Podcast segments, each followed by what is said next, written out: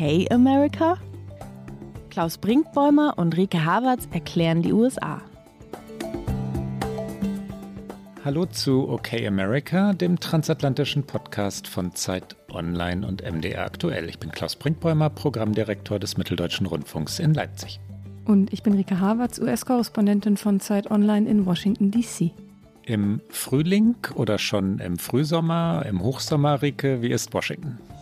Gott sei Dank noch nicht im Hochsommer, im Frühling eigentlich. Ich habe es ja schon in der letzten Folge gesagt, die schönste Jahreszeit, weil man noch so schön draußen sein kann, ohne dass es diese schwüle Hitze gibt. Ich habe auch letzte Woche, habe ich glaube ich den Sumpf auf Englisch sehr komisch ausgesprochen. Ich war so in meinem Frühlingsaufbruchsstimmungs- äh, und habe Swamp gesagt und nicht Swamp. Es war so ein bisschen, habe ich mir nochmal angehört und dachte, das war schon fast so ein ganz komischer Kentucky-Dialekt, den ich natürlich nicht habe.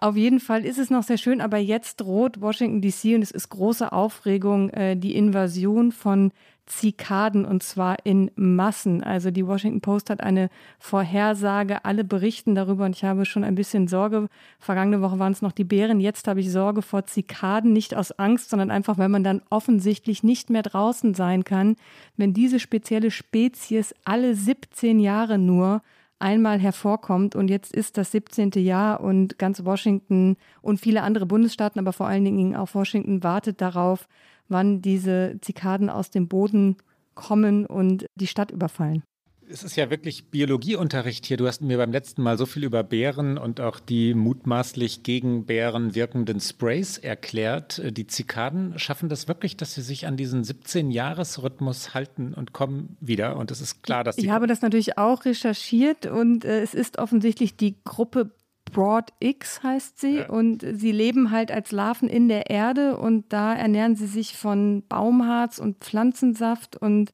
dann schlüpfen sie irgendwann und brechen offensichtlich auch mit ohrenbetäubendem Lärm tatsächlich über die Städte hinein und über die Landschaften. Und es kommt darauf an, wann, wie warm der Boden ist. Deswegen kann man nicht genau sagen, wann es soweit ist. Ich kann sagen, zum Zeitpunkt dieser Aufnahme ist es noch ruhig in Washington.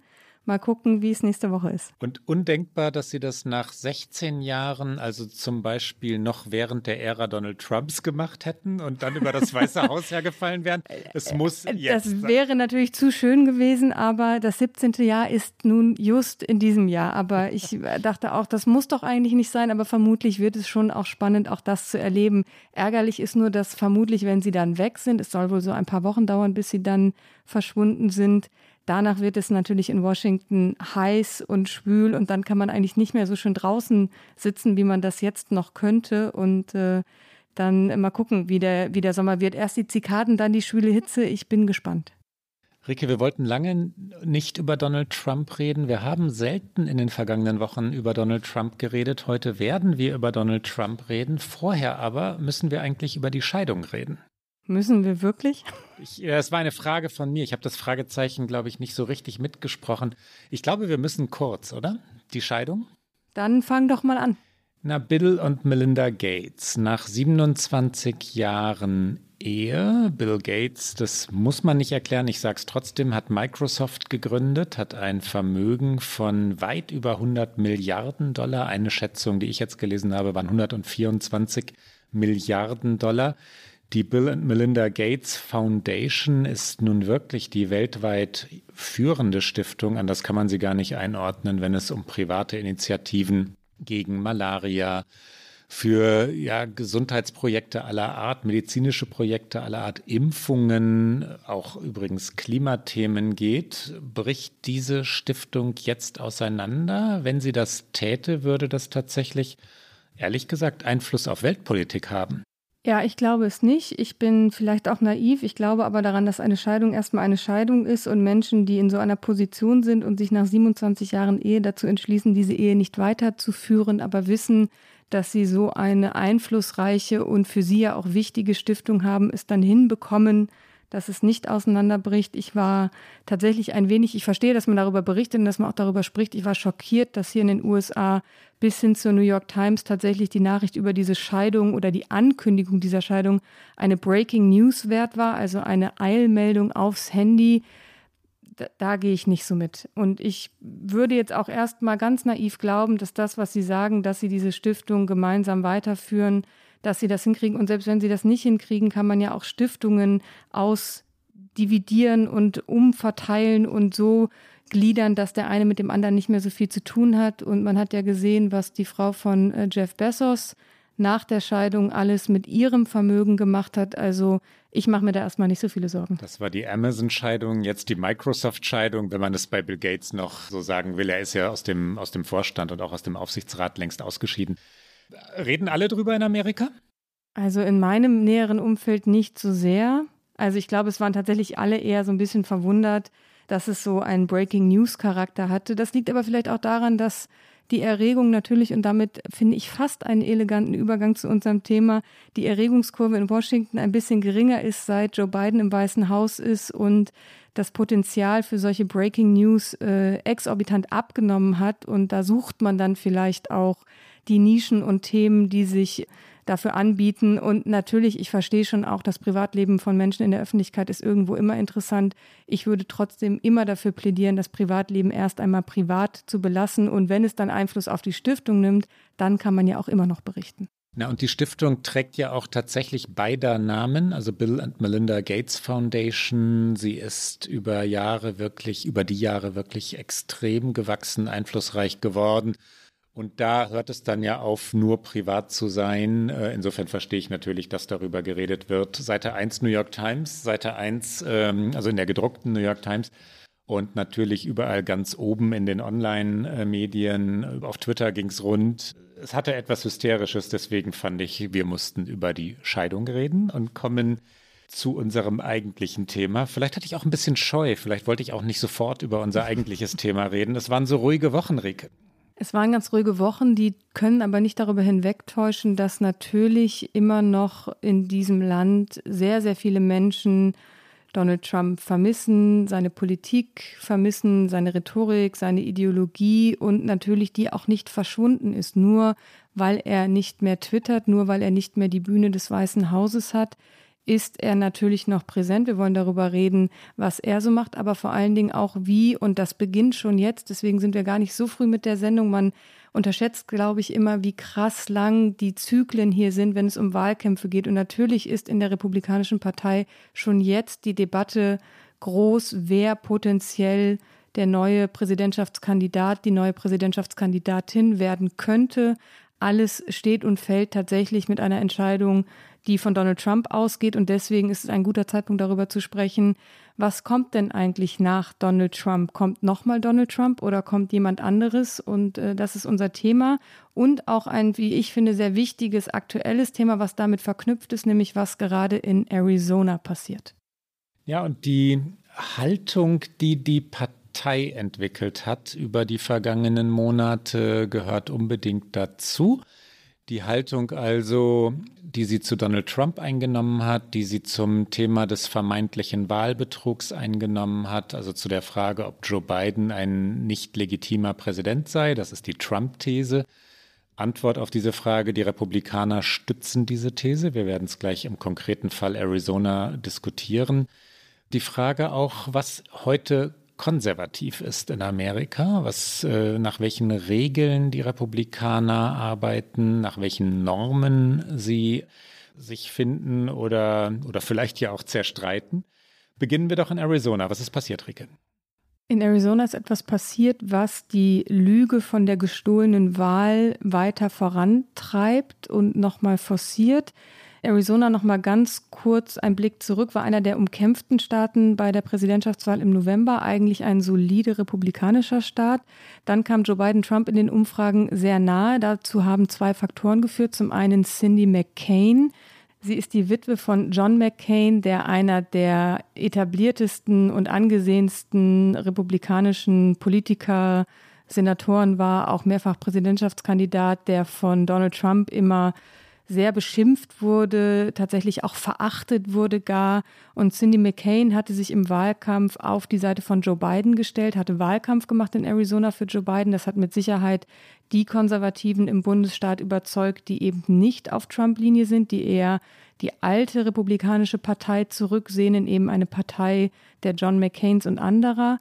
Und gleichzeitig gibt es in Arizona einen großen demografischen Wandel. Der Staat wächst, immer mehr Latinos, die eher demokratisch wählen und Menschen mit diversen Hintergründen ziehen in diesen Staat, teilweise aus Kalifornien, weil dort die Lebenshaltungskosten zu hoch werden, teilweise aus anderen Regionen des Landes und sie sammeln sich um den Bereich Phoenix herum. Und die Region Phoenix ist wahnsinnig groß. Sie liegt im Landkreis Maricopa County und dort wohnen knapp fünf Millionen der insgesamt gut sieben Millionen Bürger Arizonas. Das heißt, das war auch der entscheidende Landkreis, um diesen Bundesstaat zu gewinnen.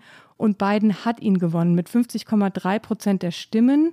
Er holte so insgesamt den Sieg in Arizona. Der Vorsprung war aber äußerst knapp. Es war 49,4 Prozent zu 49,1 Prozent, also 0,3 Prozentpunkte Unterschied. Es war so knapp und ich erinnere mich gut daran, dass nach der Wahl am 3. November zunächst die Nachrichtenagenturen AP und überraschenderweise Fox News Biden zum Sieger in Arizona ausgerufen hatten. Andere Medien wie CNN oder MSNBC warteten deutlich länger. Am Ende hat Biden diesen Staat gewonnen als erster Demokrat seit Bill Clinton. Und nun wird durch die mehrheitlich republikanischen Stimmen im Senat von Arizona genau dieses Wahlergebnis in Maricopa County noch einmal ausgezählt.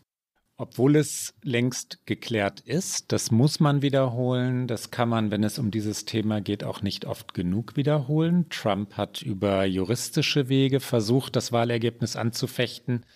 Es gab mehrere Auszählungen. Es ist längst kontrolliert worden, ob die Wahl sauber war, ob sie fehlerhaft war. Und nein, es wurde kein Wahlbetrug nachgewiesen, systematischer schon gar nicht. Die Klagen wurden allesamt abgewiesen. Das bestätigte übrigens auch der republikanische Gouverneur Doug Ducey. Und trotz der eindeutigen Rechtslage, obwohl Joe Biden seit äh, nun über 100 Tagen im Amt ist, obwohl es eindeutig und zweifelsfrei klar ist, dass die Wahl sauber war, prüft nun eine private Beratungsfirma, und da, da fängt es an, wirklich, wirklich dubios zu werden, die rund 2,1 Millionen Stimmzettel. Die Republikaner hatten die Mehrheit, die sie, du sagtest es gerade schon, im Senat von Arizona haben, dazu genutzt, diese Nachzählung schlicht zu erzwingen. Cyber Ninjas, ist, auch der Name ist schon wieder toll, ja, ist eine in Florida ansässige Firma, deren Chef äh, laut ja, Medienberichten, diversen Berichten Verschwörungstheorien verbreitet hat. Der hat, wie so viele in den USA, von The Big Lie, der großen Lüge rund um diese Wahl gesprochen und immer wieder wiederholt, dass es um Wahlbetrug gegangen sei, dass Trump um die Wahl betrogen worden sei. Dieser Mann ist nun verantwortlich für die neuerliche Auszählung, die, so hoffen es jedenfalls viele Republikaner, dazu führen soll, dass überall und im ganzen Land, jedenfalls überall dort, wo es knapp war, tatsächlich noch einmal neu ausgezählt wird. Ich halte das nicht für realistisch, aber man weiß nie so genau, was eigentlich realistisch ist in den USA.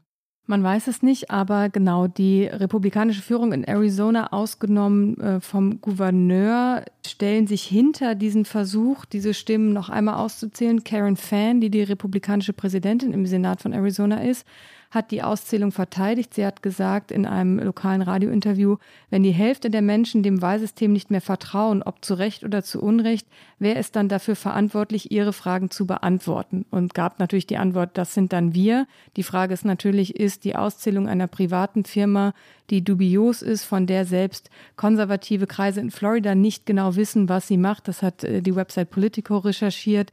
Ist das dann der Weg, um Vertrauen in diese Wahlen stärken. Und äh, Kelly Ward, auch eine sehr interessante Figur, sie ist die Vorsitzende der Republikaner in Arizona. Sie unterstützt dieses Vorhaben auf und veröffentlicht ständig Videos auf Twitter, wo sie zum Status dieser Auszählung etwas erzählt. Und wir hören mal in eins ihrer aktuellen Videos rein. Es ist vom vergangenen Wochenende. In diesem Video hat Kelly Ward gesagt, dass die rücksichtslose Entscheidung der demokratischen Secretary of State, liberale parteiische Kampfgruppen, sie hat es Kampfgruppen genannt, die sogenannten Wähler, das hat sie dann in so Luftanführungszeichen gesetzt, in Arizona zu repräsentieren und den Prozess zu beobachten, das ist rücksichtslos, das ist nicht gut, wir werden das weiter beobachten, denn nichts Gutes kann dabei herauskommen und glauben Sie mir, wir werden neue wilde Anschuldigungen von der Linken hören. Also sie verteidigt das absolut dubiose Vorgehen der Republikaner. Man konnte bislang nicht sagen, wie diese Firma mit diesen Stimmzetteln umgeht. Und jetzt sagt aber die republikanische Seite wiederum, dass jetzt ein Richter entschieden hat, dass dieser Prozess beobachtet werden muss.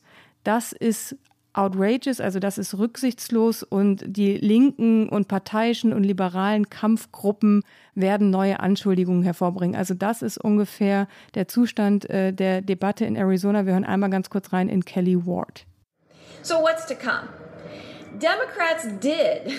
They did succeed in gaining access to the audit floor. Now, they were invited to start with, but now there's been a reckless decision of the Arizona Secretary of State, Katie Hobbs, to allow liberal partisan attack groups to so called represent Arizona voters to observe the process. That's troubling, and we are continuing to monitor that situation. Trust me, no good will come of that, and we can expect to hear new wild allegations from the Democrats in the days to come. Die Demokraten hatten natürlich versucht, diese Neuauszählung zu stoppen, vor allem auch die Neuauszählung durch eine private Firma, die eindeutig parteiisch ist, zu stoppen und sind aber gescheitert. Was tut Donald Trump? Was hält er von der Neuauszählung? Wo, was macht Donald Trump überhaupt im Moment, Rike? Donald Trump hat mittlerweile ja sein Büro in Florida bezogen. Es heißt immer nur Office 45, also er war ja der 45. Präsident der USA und so hat er jetzt halt auch sein Büro genannt. Und von dort aus verschickt er Mails, die ähneln in Stil und äh, Rhetorik sehr seinen Tweets, die wir ja alle nicht wirklich vermissen, muss man sagen. Und er verschickt diese Mails an Medienvertreter, an Anhängerinnen und Anhänger und schreibt auch gerne immer noch in Großbuchstaben. Und er hat in der vergangenen Woche allein bestimmt ein halbes Dutzend Mails zu dieser Auszählung in Arizona verschickt und da nannte er die Entscheidung des Gerichts, als nämlich die Demokraten versucht hatten, diese Auszählung zu stoppen und der Richter dann in Arizona gesagt hat, nein, es darf weiter gezählt werden, aber es muss ein bisschen transparenter gezählt werden, aber an sich darf diese Nachauszählung weitergehen hat Trump geschrieben, die Entscheidung des Gerichts ist ein großer Sieg und die radikal linke Demokratische Partei sei verrückt, verrückt natürlich auch in Großbuchstaben. Sie sei verrückt, diese Nachauszählung zu bekämpfen. Sie täte das nur, weil sie wisse, dass sie die Wahl erdrutschartig verloren haben. Er habe keinen Zweifel daran, dass er die Wahl in Arizona gewonnen habe. Da ist sie also wieder the big lie. Sechs von zehn republikanischen Wählern oder Wählern und Wählerinnen der Republikaner glauben Trump seine Lüge. Sie glauben also, dass Joe Biden ein nicht legitimer Präsident sei, dass äh, Biden durch Wahlbetrug an die Macht und ins Weiße Haus gekommen sei. Und selbstverständlich untergräbt das demokratische Institutionen der USA, untergräbt das Vertrauen wenn Menschen glauben, dass einer Wahl nicht zu trauen sei, gehen sie dann noch wählen? Wie wird sich das in der Zukunft auswirken? Ein paar Worte zu Trump noch. Auf Twitter, das sagtest du schon, vermisst man ihn nicht. Ja, es ist Ruhe eingekehrt, äh, jedenfalls in einem Bereich von Twitter, nicht überall, so kann man es nicht sagen, aber in Teilen der Twitter-Welt, der digitalen Welt. Bekommst du die Mails von Trump? Ja, ja. Das äh, Trump verschickt sie äh, in einem so scheinseriösen Layout, Save America. President Donald J. Trump steht dann immer darüber. Ich habe jetzt gerade mal, während ich rede, in mein Telefon geschaut hier.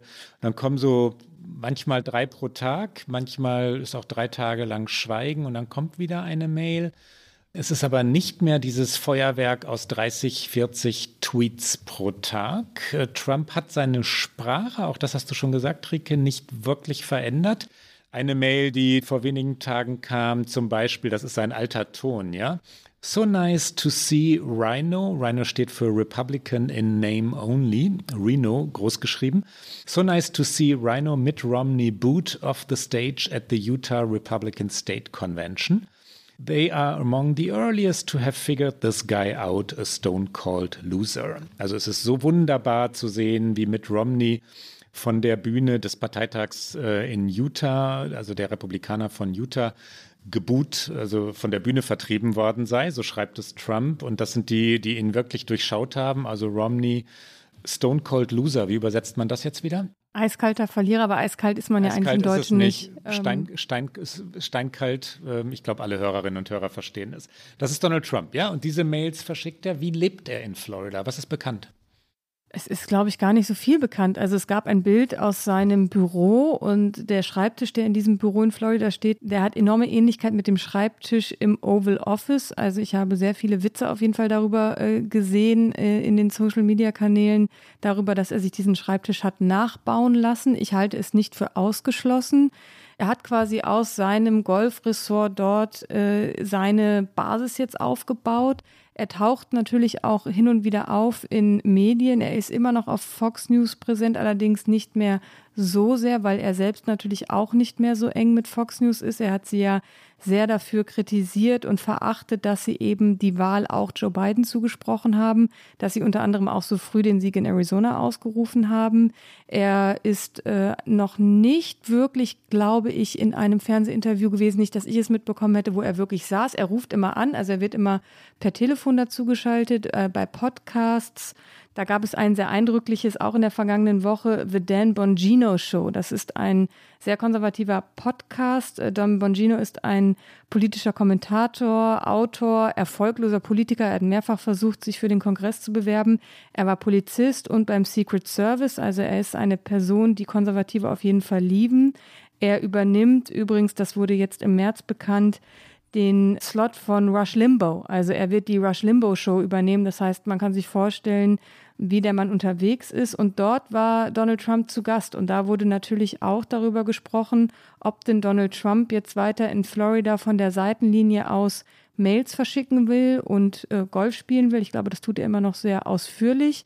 Oder ob er wieder zurück will ins politische Geschäft. In dem Ausschnitt fragt, äh, wie spricht man ihn aus? Bongino? Ja, so habe ich es gehört. So stellt er sich selbst vor. Trump, also Bongino fragt Trump, ähm, ob er noch einmal antreten würde in jetzt drei Jahren, also 2024, ob es ein guter Moment sei, es direkt nach den Wahlen von 22 zu machen. Also das sind die Midterms, die Kongresswahlen von 22.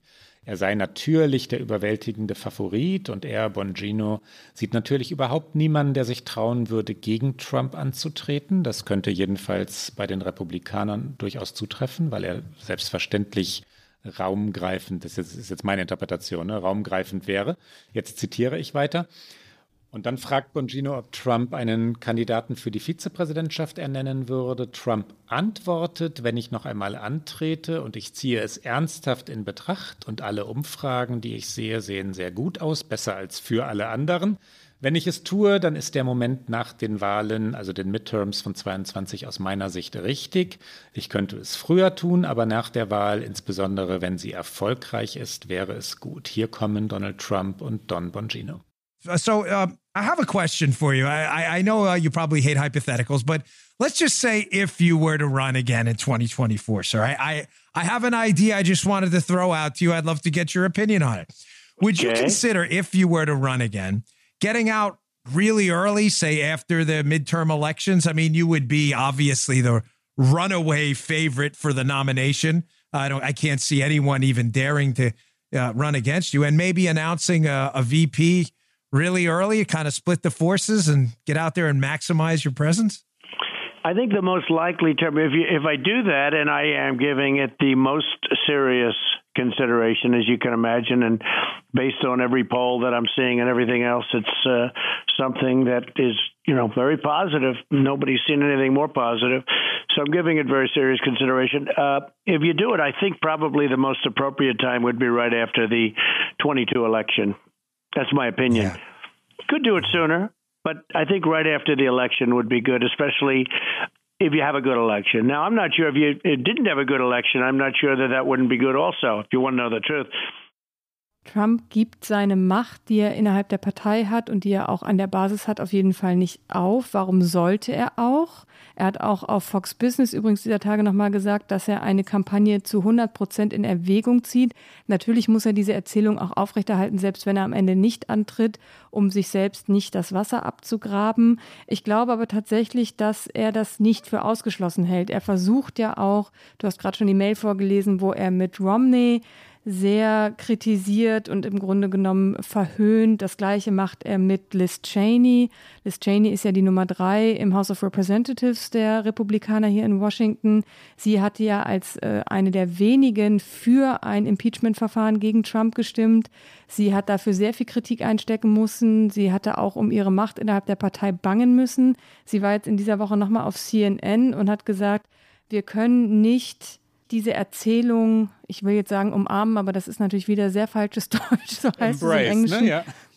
Wir können nicht diese Erzählung weitertragen, dass die Wahl gestohlen sei und das sei Gift im Blutstrom der Demokratie. Die amerikanische Sprache ist dann ja manchmal doch sehr blumig und äh, sie hat auch gesagt, das, was Trump am 6. Januar getan hat und was er ausgelöst hat, das sei eine Linie, die man nicht überschreiten könne. Und insofern hat sich Cheney jetzt nochmal sehr öffentlich gegen Trump gestellt. Trump hat daraufhin natürlich auch sofort eine Mail rausgeschickt, die Cheney äh, verhöhnt hat und dass sie überhaupt keine Chance mehr hätte, in Wyoming, was ihr Heimatstaat ist, nochmal irgendeine Wahl zu gewinnen. Das heißt, Trump versucht schon noch sehr aktiv, diese Partei nach seinen Vorstellungen zu prägen. Und dazu gehört natürlich auch das Spiel mit einer erneuten Kandidatur. Und die gesamte Republikanische Partei, alles, was man liest, alles, was man hört, wartet einzig und allein darauf, ob Trump tatsächlich diesen Move nochmal macht. Also auch Geldgeber im Hintergrund. Wohin fließen Spenden? Werden Kandidatinnen, Kandidaten jetzt schon möglicherweise unterstützt? Weil natürlich, und wir werden gleich darüber sprechen, gibt es auch andere, die sich positionieren. Gibt es Politiker, die nach Iowa reisen, die nach New Hampshire reisen, nach South Carolina. Das sind alles Bundesstaaten, die in möglichen Vorwahlen sehr früh immer an der Reihe sind und diese Reisen dorthin zu diesem Zeitpunkt sind in der amerikanischen Politik Testläufe. Man guckt, wie kommt man an, könnte man sich möglicherweise positionieren. Aber da, auch dafür braucht man natürlich Geld. Für alle Wahlkämpfe braucht man hier wahnsinnig viel Geld. Und die konservativen Geldgeber und Spender sind halt auch ein bisschen in Warteposition und denken, was macht Trump? Und man hat den Eindruck, alles steht und fällt mit seiner Entscheidung.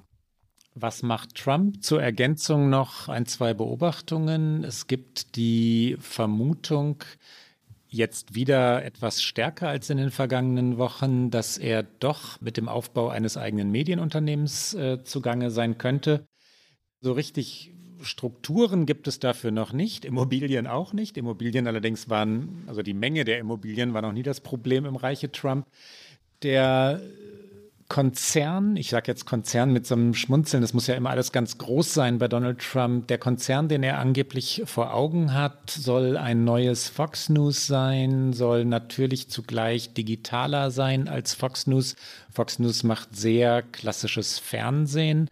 Trump ziele auch auf Podcasts und zugleich Social Media, also Fox News und Twitter in einem in konservativ. So könnte man es vielleicht nennen wenn man jetzt mal den Gedanken zulässt, dass es dann noch konservativer als Fox News sein müsste, was mir schwerfällt, ja, mir das vorzustellen. Aber so, dass, äh, dass Trump auf diese Richtung zielt, ist denkbar. Natürlich halten es Leute, die sich in der Republikanischen Partei auskennen, auch für denkbar, dass das alles Hirngespinste sind, weil der Mann schlicht nicht mehr jung ist. Trump ist 74 Jahre alt, nach allem, was man weiß, nicht kerngesund. Ähm, wird er wirklich in drei Jahren die Energie noch haben und das auch wirklich wollen, so, noch einmal anzutreten? Es gibt dann, das könnte ihn ebenfalls stoppen, Ermittlungen gegen ihn, Strafermittlungen, Ermittlungen in New York vor allem, auch in Georgia wegen des Eingriffs ins dortige Wahlrecht. Die in New York sind aber die, die ihm wirklich Angst machen sollten, richtig ernsthafte Ermittlungen wegen Steuerhinterziehung in großer, erheblicher Höhe. Ähm, wenn es dort eine Verurteilung gäbe, dann ginge es um mehrere hundert oder jedenfalls weit über 100 Millionen Dollar und das wäre wenn es eine Verurteilung gäbe, wie gesagt, das wäre die Voraussetzung, ganz wichtig ist der Konditionalsatz hier, äh, dann ginge es um Gefängnisstrafen. Ne? Das ist jetzt weit in die Zukunft gedacht, aber die Ermittlungen sind ernst und weit gediehen. Ähm, ob Trump das überstehen kann, ist unsicher. Golfspielen hast du schon gesagt, das macht er. Und jetzt verlassen wir vielleicht mal Donald Trump und reden über die Zeit nach Trump.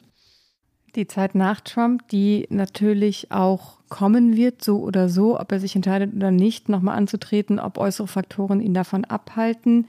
Es gibt sehr, sehr viele Namen, die kursieren, weil es eben in diesem politischen Geschäft in den USA so ist, wie ich gerade schon beschrieben habe, dass es sehr früh losgeht, dass erste Reisen gemacht werden, erste Reden gehalten werden. Das Feld wird sich natürlich noch wandeln und verengen, aber wir machen mal eine kleine Auflistung von Namen, die man sich merken sollte und die wir vermutlich in den kommenden Monaten noch häufiger mal hören werden und stellen dann zwei nochmal etwas genauer vor, die sehr wichtig gerade sind für den Zustand der Republikanischen Partei und für ihre Entwicklung. Aber erstmal eine kleine Shortlist derer, die sich positionieren unter denen ist zu meiner Überraschung, damit hatte ich irgendwie nicht gerechnet, Mike Pompeo, der ehemalige Außenminister von Trump. Doch, er ist, doch. Ricky Pompeo wollte immer, immer Präsident werden und war der größte Opportunist von allen. Äh, der der hat sich auch so treten lassen und beleidigen lassen und immer nur, um noch eins höher zu kommen. Oh, nee, bitte nicht. Aber weiter? Ich sage ja nur, es hat mich überrascht, aber ja. Äh, Rick Scott, äh, Senator in Florida, also sehr viele äh, Senatoren sind in diesem Rennen. Rick Scott, Senator in Florida, Tim Scott, Senator in South Carolina, Tom Cotton, Senator in Arkansas, Josh Hawley, Senator in Missouri. Vier Namen, vier Senatoren alle äh, noch nicht so präsent, würde ich sagen, mal auf internationaler Bühne und auch in den nationalen Schlagzeilen arbeiten sie sich langsam nach vorne. Josh Hawley sicherlich der, den man am ehesten kennt, weil er die Trump-Linie sehr einschlägt. Aber sie alle sind in diesen Tagen unterwegs und werden hier intern diskutiert. Alle noch relativ jung, also auf jeden Fall nicht so alt wie die Trumps und äh, Pompeos dieser Welt. Und äh, ja, von denen wird man sicherlich noch einiges hören auf jeden Fall alle vier auch in eine Richtung der Republikanischen Partei gehend und das ist eher Trump folgend. Also das ist nicht die Partei der Mitt Romneys oder der moderaten, gemäßigten, alten Konservativen, sondern das ist das, die junge Republikanische Partei. Und diese jungen Senatoren, die du ansprichst und natürlich auch die Trump-Umgebung selbst, haben diese Partei wirklich, wirklich, wirklich verändert. Ja, die gerade angesprochenen Cheney und Mitt Romney, also Liz Cheney und Mitt Romney waren ja mal wirklich klassische und in Wahrheit sogar eher so leicht rechts stehende Republikaner. Die waren ja keine Liberalen. Ja, Mitt Romney war ein konservativer Präsidentschaftskandidat 2012 gegen Obama die sind heute in der Partei so weit an den Rand gedrängt, dass sie behandelt werden, als wären sie Linksextremisten, als wären sie irgendwie Antifa oder so. Also das ist äh, absurd, wie sich diese Partei verschoben hat. Was wirklich gefährlich ist, ist, dass damit Ausgrenzung einhergehen, also Ausgrenzung von Minderheiten, auch Frauenfeindlichkeit, also wirklich eine scharfe, scharfe Positionierung in Migrationsfragen und die antidemokratische Linie, die antidemokratische Position, dass der amtierende Präsident kein legitimer Präsident sei, dass es Wahlbetrug gegeben habe. Verdrehungen also, ja. Die, das Trump-Erbe bedeutet auch, die Trump-Positionen zu übernehmen, weil die Wähler und Wählerinnen Trumps genau dies erwarten. Sie erwarten Loyalität zu Trump und damit auch zu dessen Positionen. Ein weiterer möglicher Kandidat für 2024, jemand, der sich in Position zu bringen scheint, ist Mike Pence, der ehemalige Vizepräsident, also auch Gefolgsmann Trumps. Die beiden haben sich, ich weiß nicht, ob man es überworfen nennen kann, jedenfalls leicht entfremdet nach dem Sturm auf das Kapitol vom 6. Januar wurden sie dann nicht mehr zusammen gesehen. Ob sie noch wirklich Verbündete sind, würde ich bezweifeln, aber Politik macht viele Zweckfreundschaften möglich. Marco Rubio, Senator in Florida, Nikki Haley, ehemalige UN-Botschafterin der USA, die Trump mal nahe war, dann von ihm entfernt war, sich jetzt wieder unterworfen hat, um von den Trump-Anhängern gemocht zu werden. Ted Cruz, ganz wendiger Senator aus Texas, Und dann sind da noch die Kinder, Don Junior vor allem und Ivanka, die, so hieß es jedenfalls immer, darauf schielten, den Vater zu beerben oder darauf geschielt hätten, den Vater zu beerben. Aber auch die warten natürlich darauf, wie der Patriarch selbst sich entscheidet. Äh, Don Junior wird nicht gegen Don Senior antreten. Das ist sicherlich ausgeschlossen. Die Kinder aber mit Sicherheit auch äh, ein spannender Faktor in dieser Shortlist. Ich glaube ja, Ted Cruz, ehrlich gesagt, ist verbrannt nach seinem Cancun-Trip, ja, ja. den er äh, gemacht hat, als in äh, Houston, in Texas, überall der Strom ausgefallen war. Aber ja, das ist die Shortlist und es gab äh, im Februar die Conservative Political Action Conference, CPAC, die ist relativ bekannt. Es ist wirklich das Rechtsaußenspektrum der Konservativen. Sie haben sich getroffen im Februar. Das war übrigens auch der erste öffentliche Auftritt von Trump nach seiner Niederlage und nach seinem Auszug aus dem Weißen Haus. Sie waren in Florida, auch nicht ohne Grund, weil sie hatten erst einen anderen Ort geplant. Da ging es aber aus Covid-Gründen nicht. Aber Florida unter Ron DeSantis, über den wir gleich noch sprechen werden, hat sich gesagt, kommt vorbei, Florida ist offen und hier können wir auch Großveranstaltungen auch im Februar mitten in der Pandemie abhalten. Das haben sie gemacht. Und dort werden immer jedes Jahr, wenn die sich treffen, wird ein sogenannter Straw Poll gemacht, also eine kurze Meinungsumfrage über den Zustand, wer könnte Kandidat werden bei der nächsten Präsidentschaftswahl.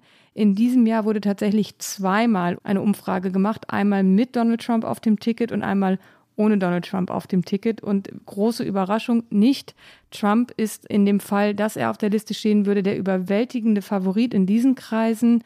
War er nicht auf der Liste, ist dann derjenige vorgewesen, über den wir jetzt noch länger sprechen wollen, und zwar Ron DeSantis.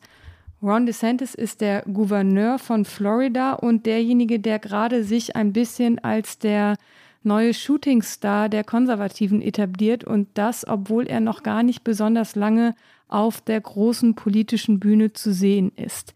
Er ist seit dem 8. Januar 2019 Gouverneur von Florida. Er steht also im kommenden Jahr zur Wiederwahl, was für ihn auch nochmal interessant sein wird und auch für das insgesamte Kandidatenrennen der Partei.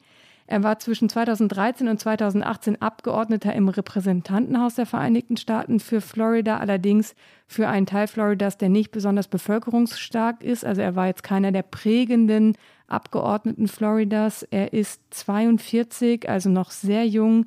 Er hat äh, von der Pandemie profitiert, wie ich würde sagen, sonst niemand. Und es ist sehr zynisch zu sagen, zu profitieren. Aber das ist auch ein Grund, warum er jetzt gerade so weit oben steht, warum alle über ihn gerade sprechen.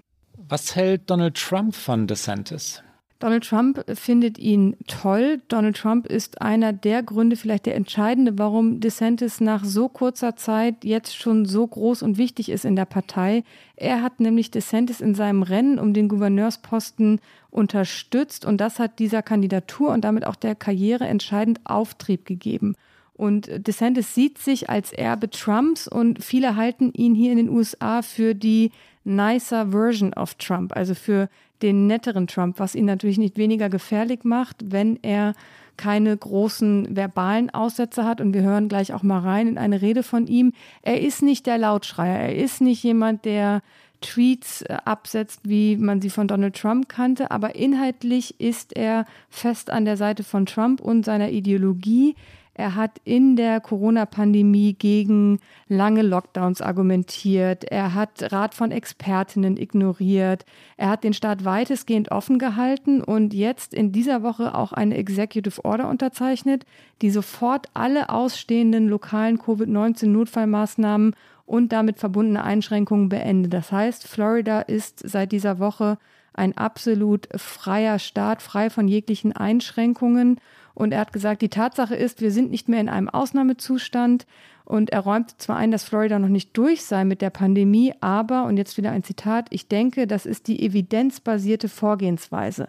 Was natürlich nicht stimmt, weil die CDC, also das Center for Disease Control, für Gesamtamerika natürlich Vorgaben gemacht hat. Wie sollte man sich jetzt verhalten? Auch die, die schon komplett durchgeimpft sind. Und natürlich gibt es Lockerungen, aber es gibt trotzdem immer noch sehr viele Vorgaben für Masken tragen, für Abstand halten, wie man sich im öffentlichen Raum zu verhalten hat. Das alles wird in Florida nicht mehr passieren oder passiert nicht mehr. Und ähm, das hat ihm in Florida sehr viel Zustimmung eingebracht. Ganz am Anfang der Pandemie tatsächlich Kritik, da stand er nicht so gut da. Jetzt wird er aber für seine Haltung gefeiert und das, obwohl Florida mit mehr als 2,2 Millionen Fällen seit Beginn von Corona die drittmeisten Covid-19-Fälle in den USA hat und auch mehr als 35.000 Menschen gestorben sind. Das ist die vierthöchste Zahl, wenn man jetzt mal in den Bundesstaaten schaut. Und das sind alles Daten der John Hopkins University, also valide Daten. Und äh, jetzt gehen aber die durchschnittlichen neuen Fälle dort wie überall im Land zurück, weil eben die Impfquote sehr hoch ist. Und deswegen ist Florida jetzt der Staat, wo die Kinder zurück in die Schulen können, wo die Geschäfte öffnen und DeSantis verkauft es genau als das und wird natürlich wenig äh, die Zahlen wiedergeben, wie schlimm es natürlich auch Florida in dieser Pandemie getroffen hat. Das ist ja klassische republikanische Ideologie, äh, sich als Freiheitskämpfer zu stilisieren und alle Covid-Einschränkungen als demokratisches Teufelswerk zu brandmarken, oder? Absolut. Also er spricht auch gerne vom Free State of Florida. Also das ist so ein bisschen eine Rhetorik, die man auch aus Texas kennt und von Ted Cruz und dass man sich nicht reinreden lasse aus Washington von denen da oben. Und er lehnt zum Beispiel auch einen Impfpass ab, der natürlich diskutiert wird, dass eben Leute, die geimpft sind, mehr Freiheiten, mehr Privilegien haben. Er spricht sehr oft von Social Media Censorship, also von Zensur gewisser Positionen, natürlich konservativer Positionen durch Unternehmen wie Facebook und Twitter. Ähm, also er ist bei allen Themen, die Trumps Basis wichtig sind, sehr gut aufgestellt und auf der von mir eben schon angesprochenen CPAC-Konferenz hat er auch einen der Primetime-Spots für eine Rede bekommen. Also er hat zur besten Sendezeit dort gesprochen. Und da hören wir mal ein bisschen länger auch rein, weil ich finde es interessant, weil man merkt, dass er von der Rhetorik anders ist als Trump. Und das macht diese A Nicer Version of Trump so deutlich, inhaltlich aber nicht weniger krass unterwegs ist. Er sagt, Florida ist führend darin, die Menschen vor politischer Zensur zu beschützen und Big Tech Rechenschaft ablegen zu lassen. Big Tech ist ja eins dieser ganz, ganz großen Schlagworte in der Identitätspolitiksdebatte. Wir lassen die Debatte nicht von Oligarchen im Silicon Valley bestimmen, hat er da auch gesagt. Was hier in Florida gilt, gilt für Konservative überall. Wir können nicht und wir werden nicht zurückkehren zum gescheiterten republikanischen Establishment. Er spricht dann im weiteren Verlauf auch noch von Mauer, China, Handel, alles kommt vor und sagt dann irgendwann auch, das ist nicht im Zitat, aber ich nenne es kurz, hold the line, stand the ground. Und diese Rhetorik, die kennen wir natürlich von Trump. Hier kommt einmal DeSantis auf der CPAC im Februar.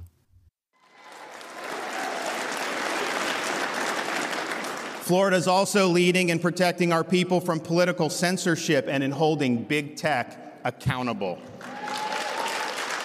When our legislature convenes next month, it will pass and I will sign the most ambitious reforms yet proposed for, for combating political censorship and deplatforming, for preventing big tech from interfering in our elections, and for safeguarding the privacy of your personal data.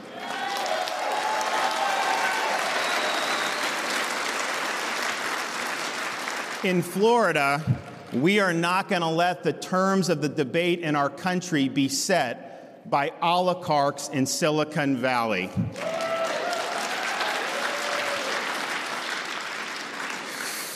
Now, Florida is leading on the issues that matter to conservatives. We don't spout hollow rhetoric, we take decisive action. And what's true in Florida is true for conservatives across the nation. We cannot, we will not go back to the days of the failed Republican establishment of yesteryear.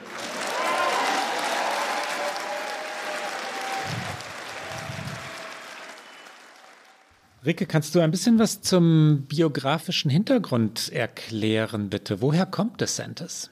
DeSantis ist tatsächlich gebürtig aus Florida. Sein Vater hat Quotenboxen für Fernsehquoten in Häusern installiert. Seine Mutter ist Krankenschwester. Er ist in Yale an die Uni gegangen, hat da Geschichte studiert dann nach Harvard, um Jura zu studieren, hat als Anwalt bei der Navy gearbeitet und war in dem Zusammenhang auch im Irak. Also er bezeichnet sich in seiner eigenen Twitter-Biografie auch als Kriegsveteran.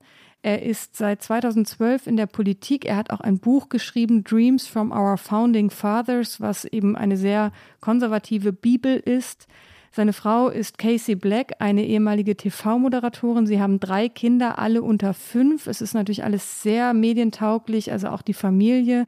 Er hat tatsächlich mal einen Wahlkampfspot ausstrahlen lassen, als er für äh, das Amt um den Gouverneursposten kandidiert hat, indem er eins seiner Kinder eine Mauer hat bauen lassen. Und äh, tatsächlich wurde auch gesagt, build that wall, also die Trump-Rhetorik selbst über die Kinder noch im Wahlkampfspot gespielt und auch in diesem Spot aus Trumps Buch vorgelesen hat. Er hatte ja mal ein Buch geschrieben über seine Zeit als Fernsehmoderator. Er hatte ja diese Show The Apprentice, wo Leute sich um einen Job im Trump-Imperium bewerben konnten. Daraus sind ist, glaube ich, ein, vielleicht sogar mehrere Bücher entstanden. Daraus hat DeSantis vorgelesen. Er ist also voll auf Linie und das auch als Gouverneur. Er ist nicht wirklich ein Moderator, auch wenn er tatsächlich zu Beginn seiner Amtszeit einmal vier zu Unrecht angeklagte schwarze Männer begnadigt hat und auch ein Verbot von medizinischem Marihuana aufgehoben hat. Aber ansonsten sind seine Positionen deutlich eher auf der rechten Seite des konservativen Spektrums. Er hat äh, eine von Wählern genehmigte Maßnahme wieder rückgängig machen lassen, die das Wahlrecht für Verbrecher wiederherstellen sollte, also für Verurteilte. Er erlaubte einigen Lehrern Waffen in Schulen zu tragen. Er hat Sanctuary Cities verboten. Sanctuary Cities sind Städte, in denen äh, zum Beispiel illegale Einwanderer vor dem Zugriff der Behörden sicher sind. Diese Städte gibt es aber gar nicht in Florida. Das heißt, das war natürlich einfach nur ein politisches Feigenblatt, weil es gut ankommt, so etwas zu verbieten, obwohl es das gar nicht im Staat gibt. Und er hat eben in dieser Pandemie, das ist eine Recherche, die die USA Today gemacht hat, vor allem offensichtlich Pop-up-Impfzentren in Nähe von äh, sehr wohlhabenden Nachbarschaften, also den sogenannten gated communities, wo Menschen eben unter äh, sich, also mit Sicherheitspersonal, da gibt es halt tatsächlich so Zufahrten, die bewacht sind, bevor man eben in diese Viertel rein kann. Dort waren Pop-up-Impfzentren vor Yachthäfen, äh, vor Golfplätzen. Also der Vorwurf ist an ihn, dass Minderheiten und weniger wohlhabende Menschen in Florida nicht so leicht einen Impfstoff bekommen haben. Und der Kongress in Florida ist auch ganz auf Linie von DeSantis. Der hat nämlich jetzt auch ein Anti-Aufruhr-Gesetz verabschiedet. Das hatte DeSantis nach den Black Lives Matter-Demos im letzten Sommer eingefordert. Das ist also auch genau die Trump-Rhetorik, der linke Mob, der unsere Städte zerstört, also Anti-Aufruhr, das darf es jetzt auch nicht mehr geben in Florida. Und er hat auch einen Gesetzentwurf gebilligt, also der Kongress, der auch über das Gouverneursbüro kommt, der Big Tech-Unternehmen eben für Zensur belangen würde, was auch immer das dann ist. Das ist bis jetzt nur ein Entwurf. Wir wissen noch nicht, was da äh, daraus folgen würde. Und natürlich ist DeSantis auch ganz auf Linie und möchte gerne Wahlgesetzgebungen verabschiedet sehen, die das Wählen auf jeden Fall erschweren würde, ähnlich denen, die in Georgia schon verabschiedet wurden, über die wir vor ein paar Wochen gesprochen haben. Und seine Umfragewerte im März waren 53 Prozent Zustimmung. Also er ist nicht unbeliebt und er hat sich vor allen Dingen zu einer sehr populären Figur bei Fox News und Fox Business gemausert. Und damit übergebe ich gleich an dich, weil das ist der Übergang für dich, Klaus, weil du ja auch noch eine sehr interessante Figur vorstellst. Aber ich sage noch ein letztes Wort zu Ron DeSantis. Er ist in diesem Jahr, es gibt eine Seite, die heißt Internet Archive und die kann man durchsuchen, wie oft ein Wort, ein Schlagwort fällt im Fernsehen und auch nach Sendern aufgeteilt. Und bei Fox News und Fox Business ist Ron DeSantis in diesem Jahr bereits 760 Mal erwähnt worden oder aufgetreten. Nur mal zum Vergleich. Mike Pence hat es auf 530 Mal geschafft und da muss man noch einrechnen, dass im Januar Pence natürlich noch Vizepräsident war. Und Josh Hawley ist 130 Mal in diesem Jahr bis jetzt gefallen. Also da ist DeSantis deutlich vorne und er forciert das natürlich auch. Also er ist präsent, wie man nur präsent sein kann zwei Bemerkungen, Schrägstrich Fragen. Kannst du erklären, was eine TV-Quotenbox ist, Rike?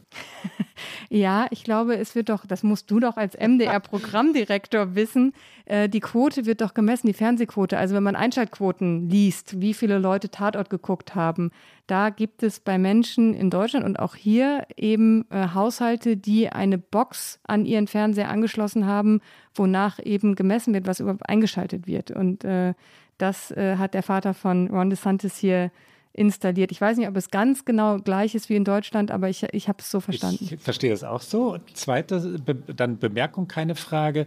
Der Titel des Buches von Ron DeSantis, Dreams from Our Founding Fathers, ist äh, nach meinem Verständnis eine Spitze gegen Barack Obama, dessen Bestseller Dr Unbedingt. Dreams from My Father hieß. Obama hat äh, dieses Buch 1995 geschrieben und es ist eine Migrationsgeschichte, es ist die Geschichte einer internationalen Familie und eben der Traum eines weitgereisten Vaters, der im Sohn weiterlebt. Und jetzt kommt Dreams from Our Founding Fathers, die Gegenerzählung eines sehr, sehr konservativen. Der zweite, den wir vorstellen wollen, weil wir diese beiden Männer für führend halten, wenn es um, soll man es Erbstreit nennen, jedenfalls das Erbe Donald Trumps geht, die Nachfolgediskussion. Wir sind ja in einer patriarchalisch geführten Partei. Es ist eine spannende Geschichte, so ein bisschen wie das Erbe eines großen Konzerns. Ja, der, der Patriarch ist noch da. Ist er wirklich noch da? Bleibt er da?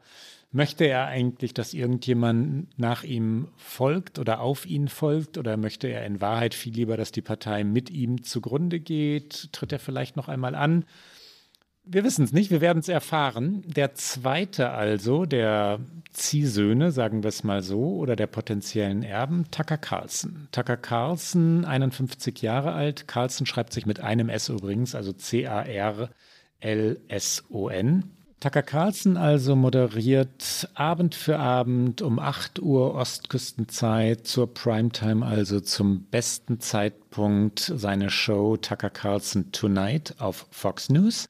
Eine Stunde lang. Es ist seine klassische amerikanische ja, Cable News Show, wie es dort heißt. Bei euch heißt Rike eine dieser Shows, bei denen ein Moderator oder eine Moderatorin, das machen CNN, Fox News, MSNBC auf ähnliche Weise, Interviews führen, Berichte anmoderieren, vor allem mit dem sogenannten Eingangsmonolog, eine tägliche Predigt halten. Man könnte auch sagen, Tirade formulieren so jedenfalls ist es im Fall Tucker Carlsons oder Sean Hannitys, der immer auf Tucker Carlson folgt bei Fox News. Da wird gelogen, da wird denunziert, da wird gezündelt. Ich würde sagen, Tucker Carlson hat das so mit den Jahren zu einer ja, Perfektion entwickelt im wirklich diabolischen Sinne, weil er rhetorisch ein Könner ist. Äh, das muss man anerkennen. Er kann es wirklich. Wir kommen gleich. Ja, er kann es. Ja, wir kommen zu seinen zwei wesentlichen Techniken. Das eine ist die Tirade, ja, die äh, nennen wir es Predigt. Hörst du es eigentlich täglich, Rike? Ich habe es, als ich Nein, nein, nein, nein, nein, nein, nein. Das kann ich nicht jeden Tag. Das ist also, das deprimiert mich zu sehr. Ich gucke natürlich regelmäßig rein, klar.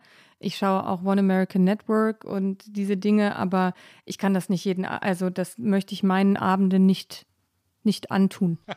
Ich gucke mir nicht die ganze Tucker Carlson Show an, das äh, Tucker Carlson Tonight, wie gesagt, heißt sie, sondern äh, diese Eingangsmonologe, die gibt es über, wenn es unsere Zuhörerinnen und Zuhörer interessiert, über Twitter, Facebook, Instagram äh, kondensiert äh, zu finden, sind ganz leicht zu finden. Vor einigen Tagen, wir wollen mal ein Beispiel diskutieren. Wie macht er das eigentlich? Hat er über Masken geredet? Tucker Carlson redete davon, dass Kinder mit Masken zu sehen seien. Und dann steigerte er sich in dieses Thema hinein. Er redete davon, dass die Maske als solche nicht, äh, also ein, ein Symbol der, der, der Gefangenschaft sei, dass Menschen, die etwas zu verbergen hätten, Masken tragen würden. Kriminelle würden Masken tragen, freie Bürger jedenfalls nicht. Wer auch immer ein Kind sehe, das äh, eine Maske trage, solle unbedingt die Polizei rufen, solle Child Protective Services rufen, die, wie, wie übersetzt man es, so das, Jugendamt? das Jugendamt, die Sozialbehörden. Das sei so, als würde man sehen, wie ein Kind im Walmart, also in einem Supermarkt, geschlagen würde. Die Predigt gegen die Maske hören wir sie im Originalton. Sie ist ein längerer Originalton, weil ich wirklich wichtig finde, die Methode Tucker Carlson zu verstehen. Hier also der Originalton. Masks on a tennis court. Future generations will mock us for this, but we allowed it. We let power drunk politicians wreck the country in exchange for promising to protect us from a virus that 99% of us would have survived anyway. What were we thinking? Masks have always been incompatible with a free society. We used to know that. Masks strip people of their identity as individuals. Masks transform people from citizens into drones.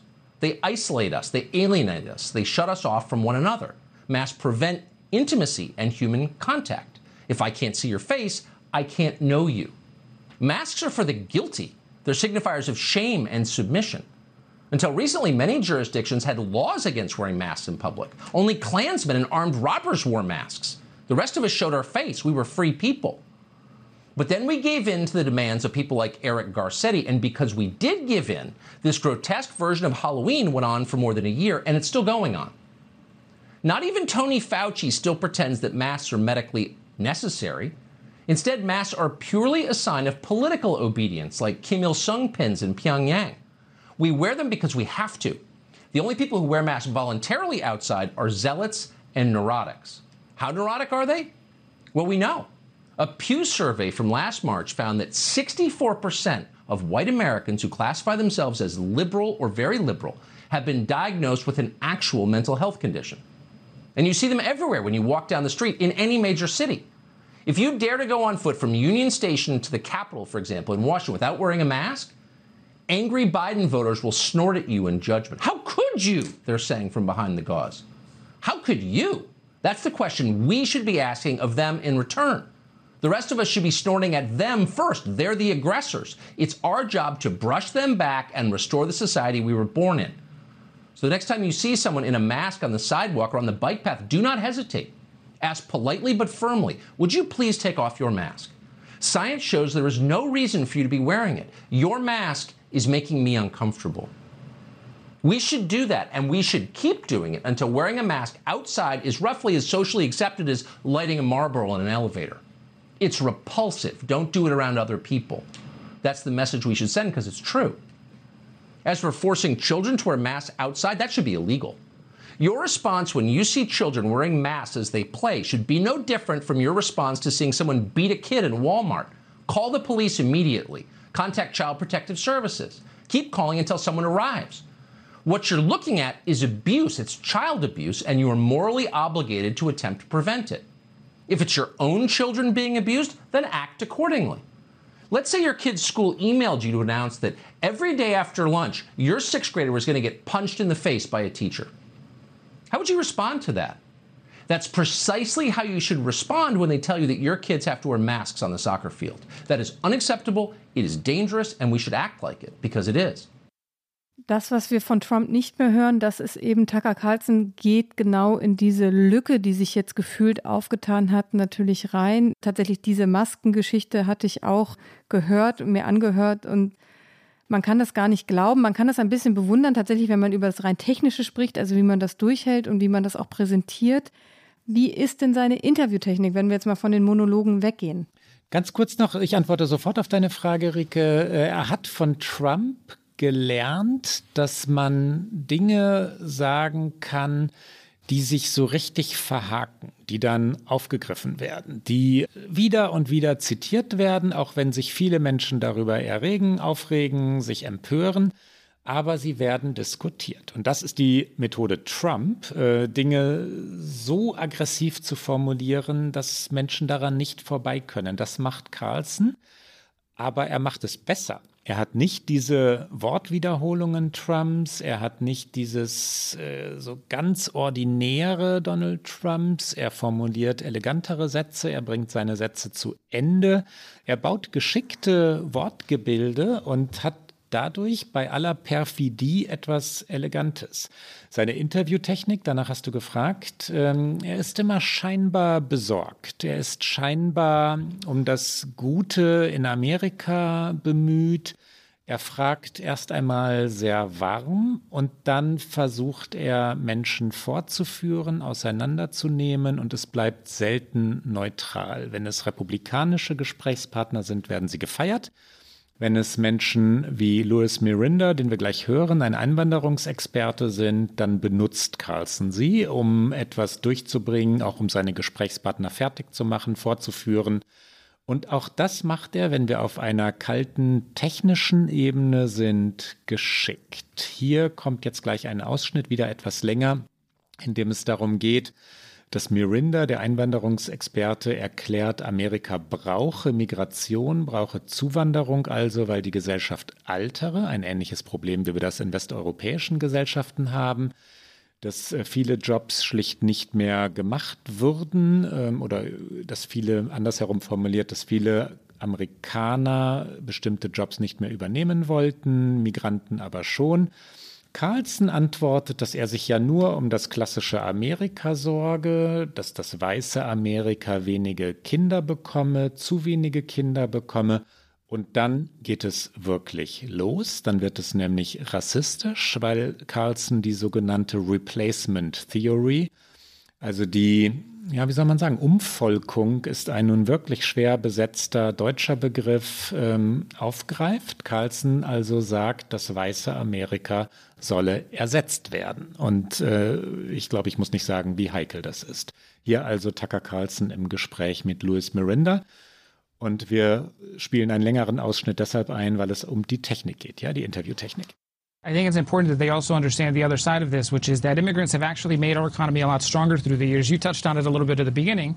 Uh, let me add some color to that, which includes that uh, our population is aging. We have baby boomers retiring, and a lot of the people that we are uh, able to replace in the economy uh, are because of immigration. Now, we want to do that ideally in a legal and orderly fashion, but the Wait, reality can I is you that there we and have a ask you a huge question? advantage Hold on. no, Europe I fro- no, no, hold on. I need to ask. I need to ask this question. You say our population is aging. We're not reproducing ourselves. Why do you think that is? Nobody seems to pause and ask why can't young Americans afford to get married and have children, afford to buy homes and cars? And their solution, the elite solution, is we'll just bring in new people. But what about the Americans, the young people? I'm a 30 year old American. I can't afford to have kids. Does anybody care about that person? I mean, maybe there's a real problem here that we. Sh- well, really? Because I never hear that person addressed ever. No and one ever says that. United It's like, oh, States. oh, we need immigration. the. It's an industrialized country Yeah, issue more than but it has I'm an American. with. But hold on, I'm an American. Okay, so mm-hmm. my concern is for my fellow Americans, and they can't afford to have children. But rather than fix their problems or even think about them, we're like, we'll just import new children. Does Uh, that no, I seem think- like I a, think- a sort of I- I ass we should backward be way to able- we- approach this? We should be able to do both. Look, over the last 10 years, American companies and stocks have outperformed the rest of the world by a lot. American companies and the economy have been so strong over the last 10 years compared to anything else in the world. And part of the reason for that is because we have an economy that is constantly renewing itself. And so we absolutely should be able to have an economy where people who want to have children can do so. But it doesn't mean But that we, we don't have don't. the space to absorb it. No, I but hold the- on. No, no, no. But we- you're no, no. But that's not what you're saying. Hold on. You just said we need to bring in people because Americans aren't reproducing in sufficient numbers. And my question is, why aren't our leaders thinking about how our people can afford to have children? They don't even consider that a subject worth studying, much less trying to fix. It's just like, oh well, they're not having enough kids.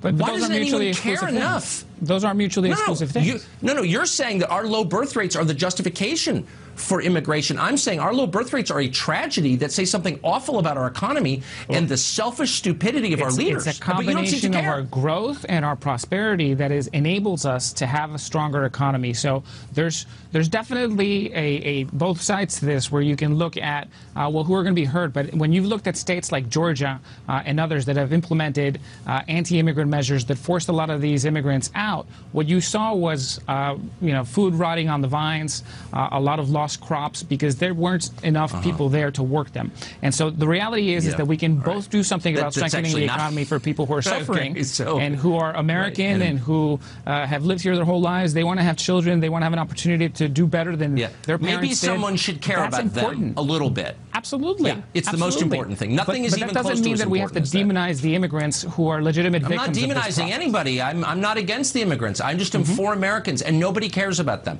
It's No. like, shut up, you're dying, we're going to replace you. And it's deeply offensive. Anyway, we're out of time. I hope you will come back because I enjoyed that conversation. Thank you. Likewise, Luis. Tucker. Thank you. Klaus, wie ist der Mann geworden, was er ist? Wie ist er da überhaupt hingekommen? Wir müssen natürlich auch einmal einen kurzen Blick in seine Biografie werfen. Wie so Oft ähm, ist es eine Mischung aus, aus gerader Zielstrebigkeit und dann doch Zufällen. So ist das ja bei vielen Karrieren. Tucker Carlson wurde 1969 in Kalifornien geboren. Seine Familie übrigens hat Schweizer Wurzeln. Der Ururgroßvater emigrierte 1860 aus der Schweiz. Carlson wollte früh Journalist werden. Er studierte Geschichte, begann dann als freiberuflicher Journalist zunächst zu schreiben und man kann geradezu trauern.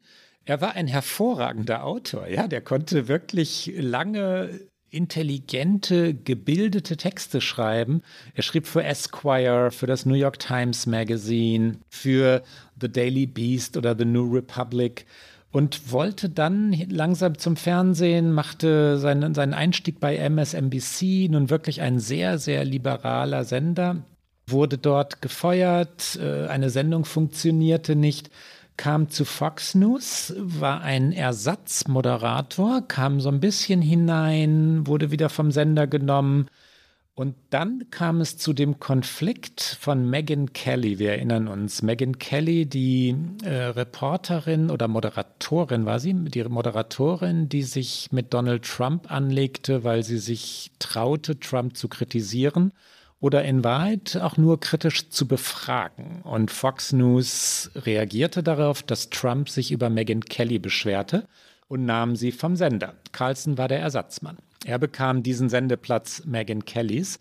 Und dann legte er sofort los, wurde rassistisch, wurde scharf. Er nutzte, äh, dass Trump ihn feierte und übernahm Trumps Positionen. Er dockte an an die Trump-Klientel und wurde größer und größer und größer und äh, damit ja zu einem der opportunistischsten Journalisten, die ich kenne, wenn man ihn denn heute noch Journalist nennen kann. Ich glaube, dass er diese ganzen rechtsextremen Positionen aus reinem Opportunismus entwickelt hat, weil er gesehen hat, dass es damit zum Erfolg führt, dass das sein Weg zum Ruhm ist. Ähm, das ist jetzt meine Interpretation. Da, da gibt es kein Zitat von ihm, das das decken würde. Ja? Aber wenn man sich mal seine Biografie anschaut, er war ganz anders. Ähm, dann ist das, glaube ich, eine ja, stabile Theorie. Was glaubst du, ist es vorstellbar, dass er die Seiten wechselt und tatsächlich versucht, nicht nur von seiner Show aus Einfluss zu nehmen auf die konservative Linie des Landes, sondern tatsächlich in die Politik einzusteigen? Ja, selbstverständlich. Die Republikanische Partei hat Vorbilder. Ronald Reagan, ein ehemaliger Schauspieler, wurde Präsident, also zunächst Gouverneur in Kalifornien, aber später Präsident. Donald Trump kam nun wirklich von außen, von der Seitenlinie. Er war Moderator einer, einer ja, albernen Fernsehshow The Apprentice und schaffte es trotzdem ins, ins Präsidentenamt. Tucker Carlson ist längst in der politischen Welt etabliert. Wenn die Republikaner ihn fragen oder auch nur vorfühlen und er eine Chance wittert, ähm, also dass der Mann ehrgeizig ist, äh, halte ich für fraglos erwiesen. Dein Tipp, Rike? Tucker Carlson, DeSantis oder am Ende doch ein anderer? Ich glaube, wenn DeSantis nicht so wahnsinnig viel falsch macht, dann wird er einer der wichtigsten Köpfe dieser Partei werden und bleiben. Tucker Carlson, weiß ich nicht, Ehrgeiz, ja, da stimme ich dir zu. Auf der anderen Seite hat er natürlich eine sehr komfortable Position, in der er gerade ist und ist da auch ein bisschen fast unangreifbar und unangefochten. Keine Ahnung, ob er das wirklich bereit ist aufzugeben.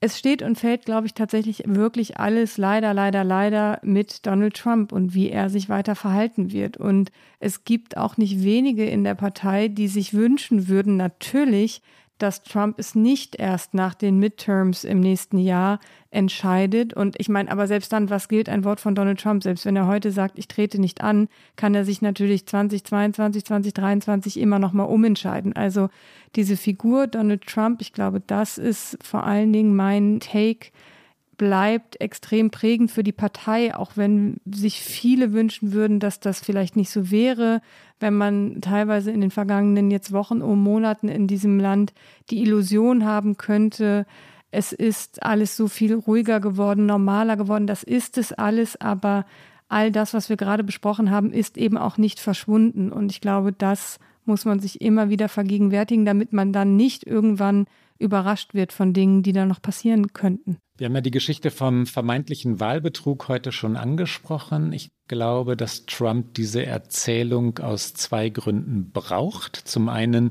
ist es schlicht biografisch zu erklären. Das Wort Loser, wir haben vorhin, vorhin Stone Cold Loser zu erklären versucht.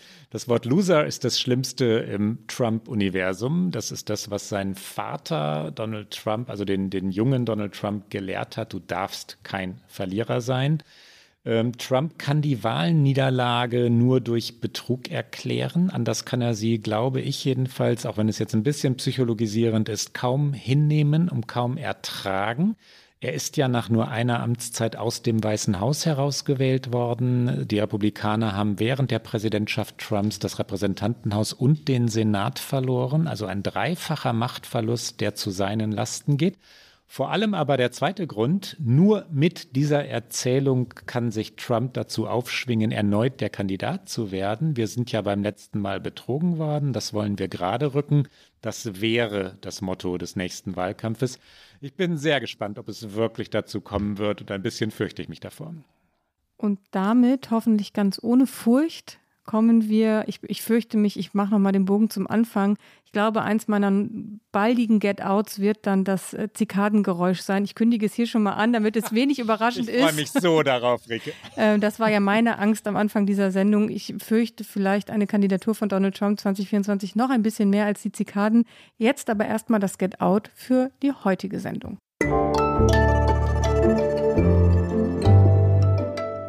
Get Out.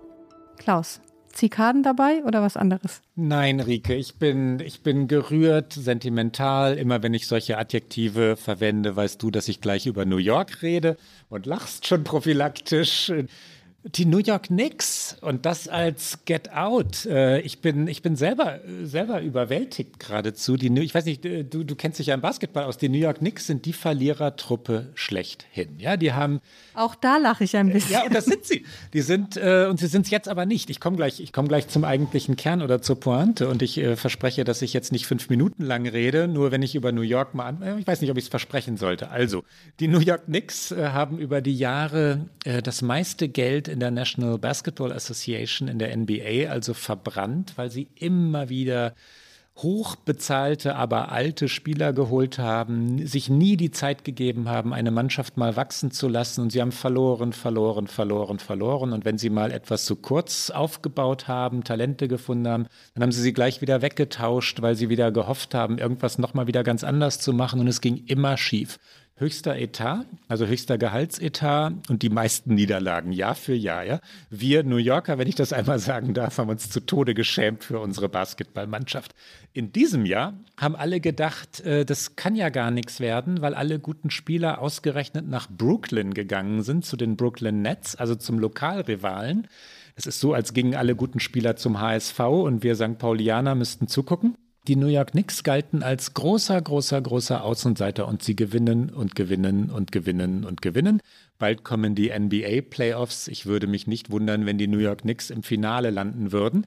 Wer sie sucht, findet sie online über NBA slash Nix. Äh, Nix schreiben sich K-N-I-C-K-S oder man findet sie ganz leicht auf YouTube. Und wenn unsere Zuhörerinnen und Zuhörer nach einem speziellen Spiel Spieler suchen wollen, Julius Randle kann ich empfehlen. Der wirft und wirft und trifft und trifft. Rike, dein Get Out.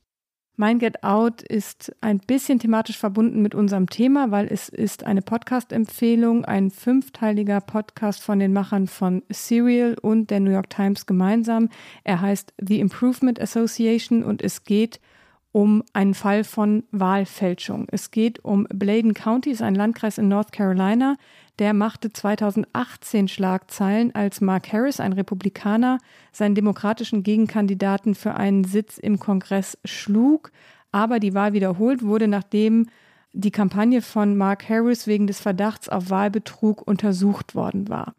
Die Bürger sagen, alles falsch. Es gibt eine mächtige Gruppe, die immer noch am Werk ist, die die Wahlen manipuliert, die Wählerinnen und Wähler schikaniert und die Stimmen stiehlt eine schwarze Lobbygruppe, die Bladen County Improvement Association.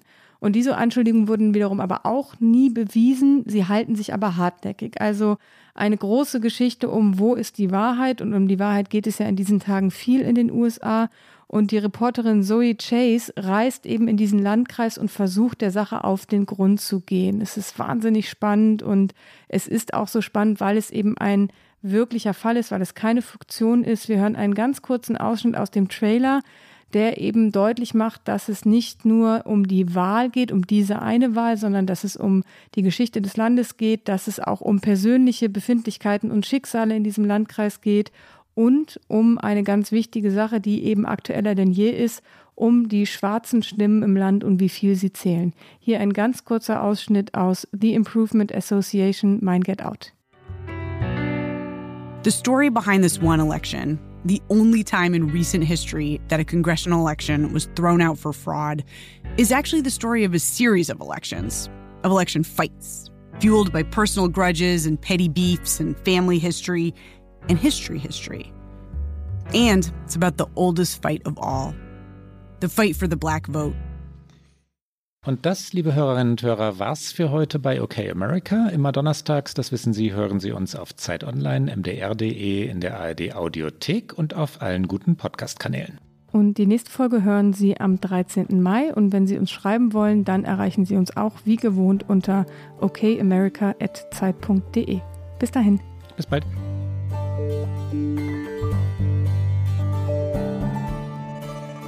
Okay America ist ein Podcast von Zeit Online und MDR aktuell. Produziert von Pool Artists.